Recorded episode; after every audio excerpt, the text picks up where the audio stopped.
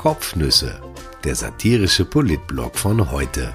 Geschrieben von Christian Nusser, gelesen von Christian Sinemus. Heute ist der 30. Dezember 2020.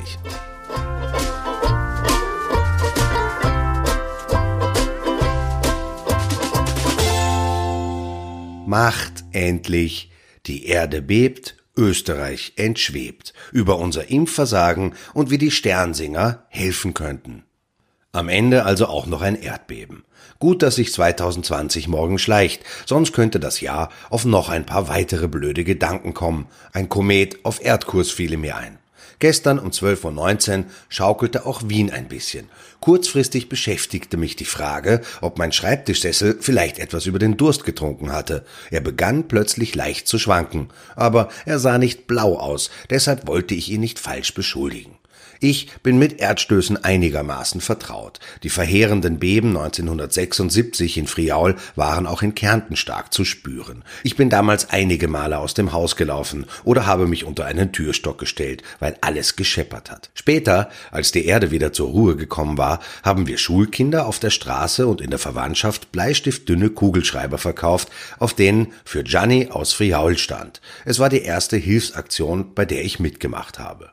Nur falls Sie moralische Bedenken haben, wenn die Erde bebt, dürfen Sie raus. Sie müssen also nicht auf eine neue Verordnung von Rudolf Anschober warten, schon gar nicht auf eine Impfung, und das ist gut so. Die Polizei von Karl Nehammer wird Sie nicht ins Haus zurückstampern. Sie sind sicher. Unsere weise Regierung hat vorgesorgt. Für die Abwendung einer unmittelbaren Gefahr für Leib und Leben und Eigentum dürfen Sie weiter ins Freie. Aber ich würde dem virologischen Quartett trotzdem zur Sicherheit eine Pressekonferenz empfehlen, auf der man Österreich mit anderen Ländern vergleichen könnte, ob wir vielleicht nicht doch ein bisschen besser durch das Beben gekommen sind. Man kann 2020 viel nachsagen. Einfacher hat das Jahr unser Leben jedenfalls definitiv nicht gemacht. Bisher ziemlich triviale Tätigkeiten sind nun die reinste Mühsal. Nicht, dass ich diesbezüglich Ambitionen hätte, aber als Sternsinger wäre mir heuer die Lust auf den Häuserkampf vergangen. Erlaubt ist das Spendentreiben grundsätzlich weiterhin, aber es gibt ein Hygienekonzept. Zwei Seiten, 41 Regeln.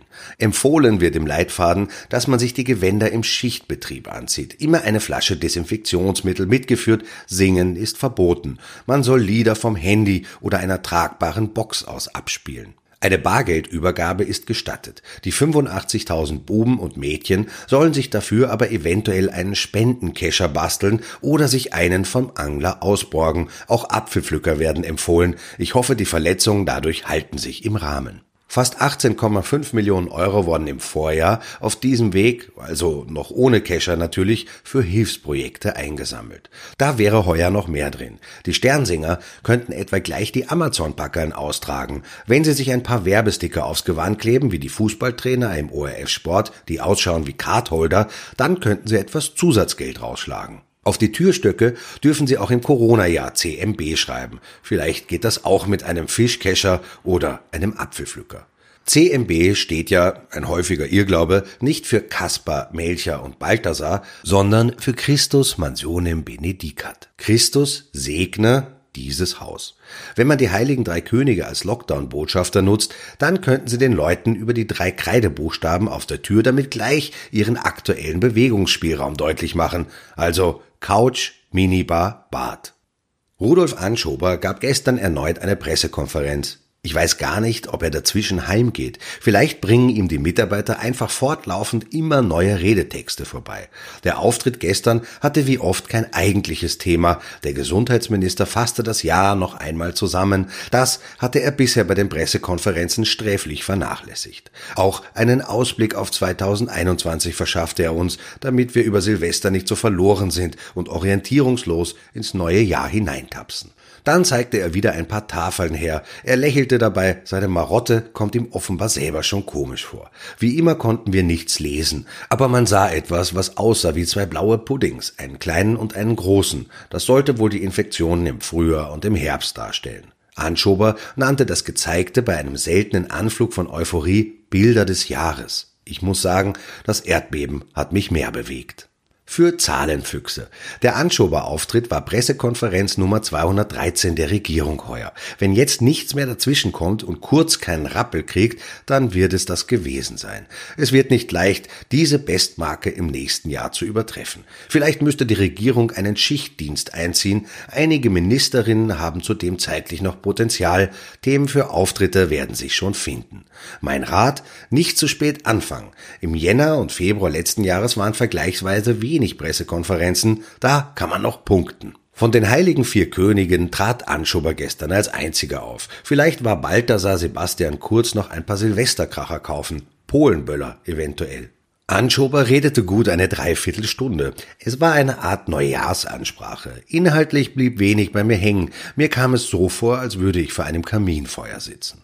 Leider lodert weiter nichts in der EU und nichts in der Regierung. Ich verstehe es immer weniger und es macht mich zunehmend wütend.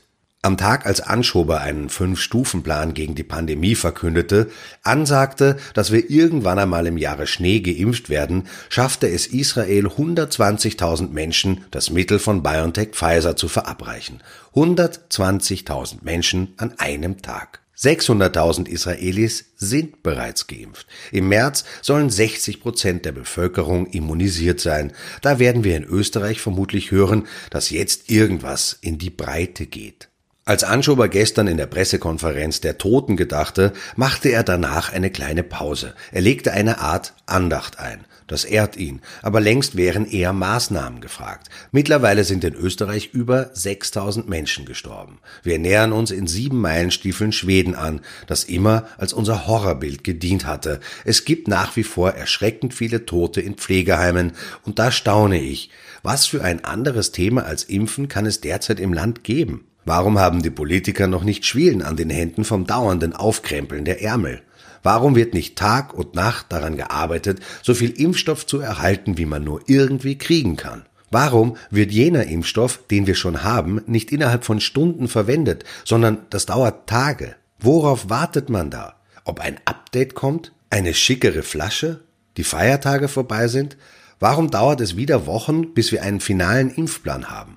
Warum gibt es keinen Krisenstab, der sich ausschließlich mit diesem Thema beschäftigt und der transparent und offen sagt, wo wir stehen und was wir machen müssen? Und zwar gleich. Warum sehe ich, wenn ich am Kanzleramt oder am Gesundheitsministerium vorbeigehe, nicht auch um drei Uhr früh noch das Licht brennen, weil sich alle den Kopf zermatern, wie sie das Land jetzt vor Corona schützen können? Leute, der Hut brennt. Aber ich habe den Eindruck, euch fällt das erst auf, wenn von uns nur mehr ein Häufchen Asche übrig ist. Warum sind wir nicht wenigstens ein bisschen so wie Israel, jenes Land, das der Kanzler monatelang als unser Vorbild hingestellt hat?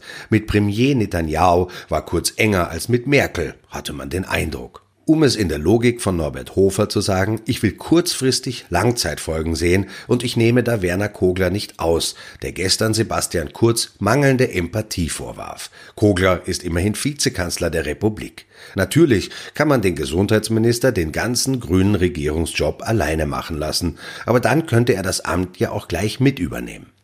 9750 Impfdosen hat BioNTech Pfizer bisher nach Österreich geliefert, aber niemand kann sagen, wo die im Moment sind. Man glaubt es kaum, aber als wir gestern im Gesundheitsministerium angefragt haben, wie viele Österreicher ihnen schon geimpft werden konnten, lautete die Antwort so Tagesaktuell ist es nicht möglich, Ihnen diese Information zu geben, aber es wird bald wöchentlich Updates geben. Das erste wird demnächst veröffentlicht. Deutschland weist auf der Webseite des Robert Koch Institut seit gestern tagesaktuell den Stand der Impfung aus und entschuldigt sich gleichzeitig, dass es fallweise zu Nachtragungen kommen kann.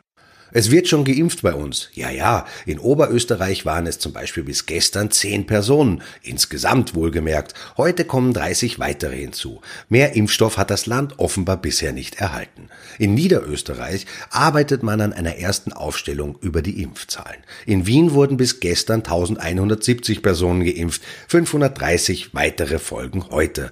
Dann sind die gelieferten 1700 Dosen weg.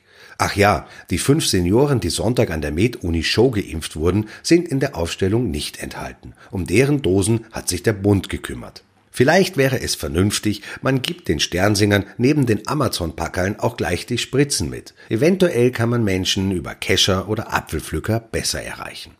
Aber ich wollte Ihnen eigentlich was über die Schulen erzählen. Nein, nein, ich steige jetzt nicht in die Debatte ein, ob deren Tore jetzt ganz weit offen oder zugenagelt sein sollten. Der Streit darüber hat sich im Lauf des Jahres zu einer Art Religionskonflikt entwickelt. Über Glaubensfragen zu diskutieren ist immer schwierig, da Glauben ja in der Regel bedeutet, dass man etwas nicht weiß. Jedenfalls erscheinen an einem Tag Studien, die zweifelsfrei belegen, dass Kinder die bösartigsten Virenschleudern unter der Sonne sind. Am anderen Tag dass die lieben Kleinen genau nichts zum Impfgeschehen beitragen. Über diese beiden unversöhnlichen Standpunkte steht die unerschütterliche Erkenntnis, dass Kinder in den Präsenzunterricht gehören. Leider wurde dies unmöglich gemacht und ein bisschen erinnert mich das an die Vorgänge, die jetzt beim Impfen passieren.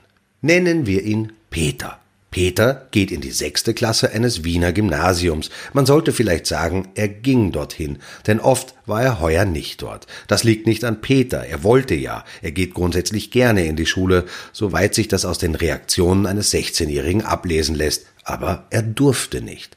Wäre das Jahr, also nicht das Schuljahr, sondern das gesamte 2020 gelaufen wie geplant, dann wäre Peter 181 Tage in die Schule gegangen. Mich hat allein diese Zahl verblüfft, denn wenn man von einem Jahr ein halbes Jahr in die Schule geht, dann bedeutet dies, dass man ein halbes Jahr nicht in die Schule geht, und das erscheint mir erstaunlich wenig. Sie merken, ich habe in Mathematik aufgepasst. In diesem Jahr aber war alles anders. Peter nämlich war nicht 181 Tage in der Schule, sondern nur 90, also nicht einmal die Hälfte. Rechnet man nur die Zeit vom 16. März, als der erste Lockdown begann, bis zum 31. Dezember, dann war Peter von 137 Tagen überhaupt nur 46 Tage in der Klasse, also rund ein Drittel. Oder anders gesagt, in zehn Monaten war Peter 46 Tage in der Schule. Fünf Monate im Jahr hatte er keinen einzigen Tag Präsenzunterricht. Wenn man ganz genau sein will, dann waren es nur drei Monate. Im November drei Stunden und im Dezember zwei Stunden wurde Peter für Tests in die Schule geholt. Die beiden Schularbeiten im Dezember fanden übrigens am 21.12. und am 23.12. statt. Innerhalb von 48 Stunden also. Die drei Wochen davor war nichts. Ich sehe das sehr nüchtern. Wenn es für Schüler und Lehrer gefährlich ist, dann kann Präsenzunterricht nicht stattfinden. Punkt. Außer man sorgt für Schutz.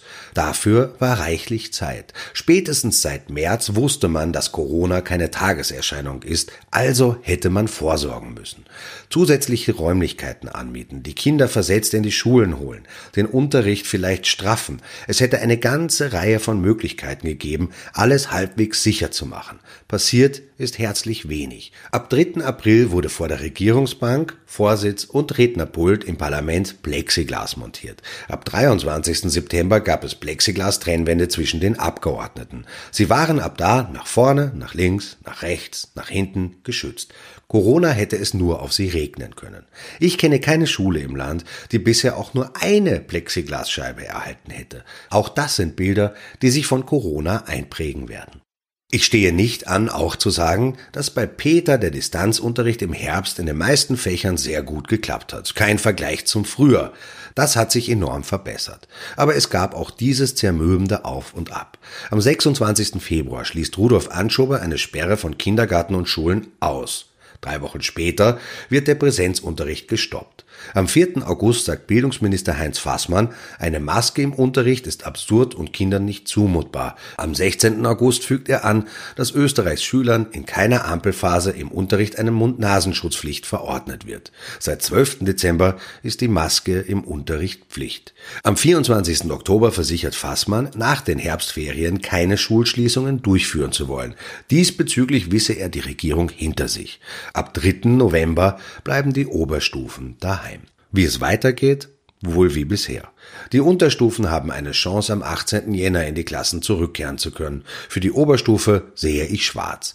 Vor den Semesterferien wird das wohl nichts mehr. Auch nicht mit dem Plexiglas, den zusätzlichen Räumen, dem versetzten Unterricht. Auch da hätte man im Mai die Ärmel aufkrempeln müssen oder im Juni, im Juli, im September. Es ist nichts geschehen. Tut mir leid, das ist wieder etwas lang geraten. Dafür verspreche ich, heuer hören Sie nichts mehr von mir. Ich darf mich bei allen aufmerksamen Leserinnen und Lesern, die mich über das Jahr begleitet haben, aufrichtig und herzlich bedanken. Vor allem auch bei den Menschen, die mich auf Fehler hingewiesen haben. Das war sehr hilfreich. Rutschen Sie gut, lassen Sie es zu Silvester krachen, aber bitte lautlos. Wünschen Sie uns allen fürs nächste Jahr das Beste. Wenn Sie mögen, melde ich mich im neuen Jahr wieder einmal. Bis dahin einen wunderbaren Start in 2021.